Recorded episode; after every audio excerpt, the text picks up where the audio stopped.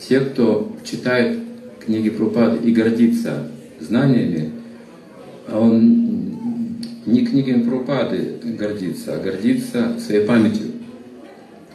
В книгах Прупады нет никакой ложной гордости.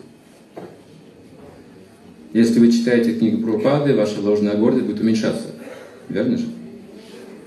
Но если вы просто запоминаете, что потом продемонстрировать, как вы знаете книгу Прупады, то оно не уменьшится, ложная гордость от памяти исходит, от способности запоминать. В самих книгах Прупады в комментариях нет ложной гордости.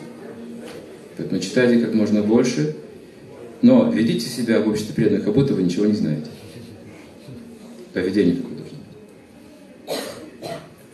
Когда вас просят говорить о Кришне, говорите да, в полную силу. Когда просят, когда нужно. Но поведение должно быть, как будто вы не знаете ничего.